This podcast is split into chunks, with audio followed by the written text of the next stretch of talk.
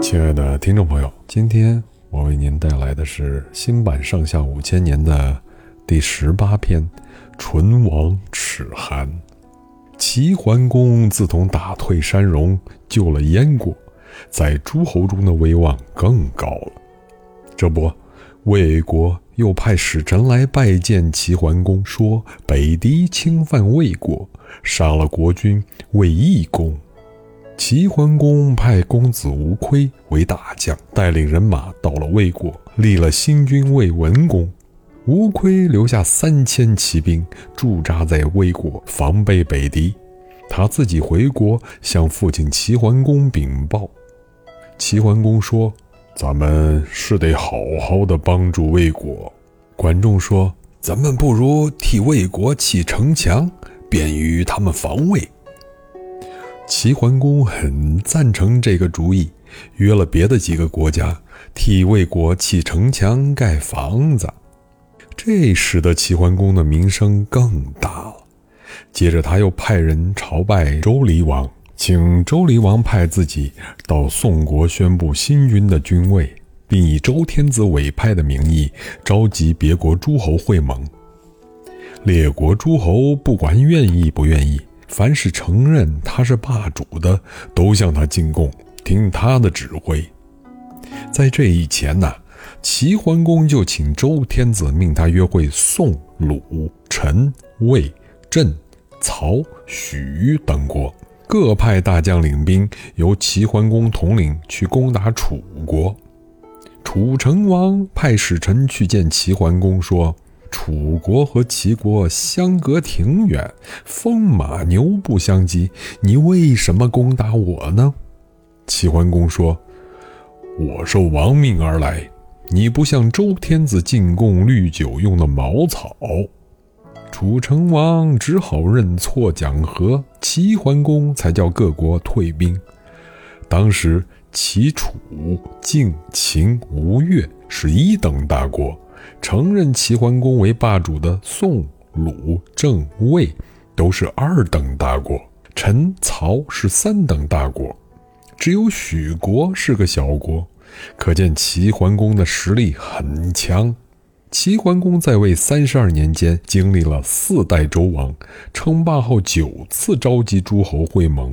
后来齐桓公老了，西方秦国的国君秦穆公。想趁机扩张势力，争做中原的霸主。秦穆公认为要做大事，得有大批的人才。他想尽办法满天下去搜罗。秦穆公与众不同的是，他不重用本国的贵族，他怕本国贵族权大势大，国君反倒受了他们的牵制。他宁可重用外来的人才。外来人才不像本国的豪门大族割据地盘，建立自己的势力，威胁国君。有个人物姓百里，名奚。百里奚是虞国人，他的儿子叫孟明视，后来也是个出名的人物。百里奚在三十多岁娶妻生子后，离开了虞国，来到了齐国，但找不到出路，靠要饭过日子。后来，四十多岁的他到了宋国，碰见一个隐士叫简书，两人成了知心朋友，都想找一个出路，可是找不到主。没办法，百里奚打算回虞国去。简书说：“虞国的大夫公之奇倒是我的朋友，咱们不妨找找他去啊。”就这样，百里奚又回到了虞国。简叔带着百里奚去见大夫公之奇，公之奇要带他们去见于君。简叔摇了摇头说：“于君爱贪小便宜，不像有作为的人物。”于是简叔就离开了百里奚。临别时，他对百里奚说：“以后您要瞧我，就上明路村好了。”打这儿起啊，百里奚跟着公之奇在虞国做了大夫。果然不出简叔所料。虞君爱贪小便宜，晋国派使者到虞国，送上一匹千里马和一对名贵的玉璧作为礼物，买通虞君说：“我们打算攻打虢国，为行军方便，想从您这儿借条道，从您的国土过去。于军瞧瞧手中的玉璧，又瞧瞧千里马，连连答应：“嗯，可以，可以，可以。”大夫公之奇拦住他说：“不行，国国跟虞国贴得那么近，好像嘴唇跟牙齿一样。俗话说‘唇齿相依，唇亡齿寒’，我们这两个小国相帮相助，才不至于给别人灭了。万一国国被晋国灭了，”虞国也不一定保得住啊！虞军说：“人家晋国送来了千里马和无价之宝，跟咱们交好，咱们连一条道都不准人家走吗？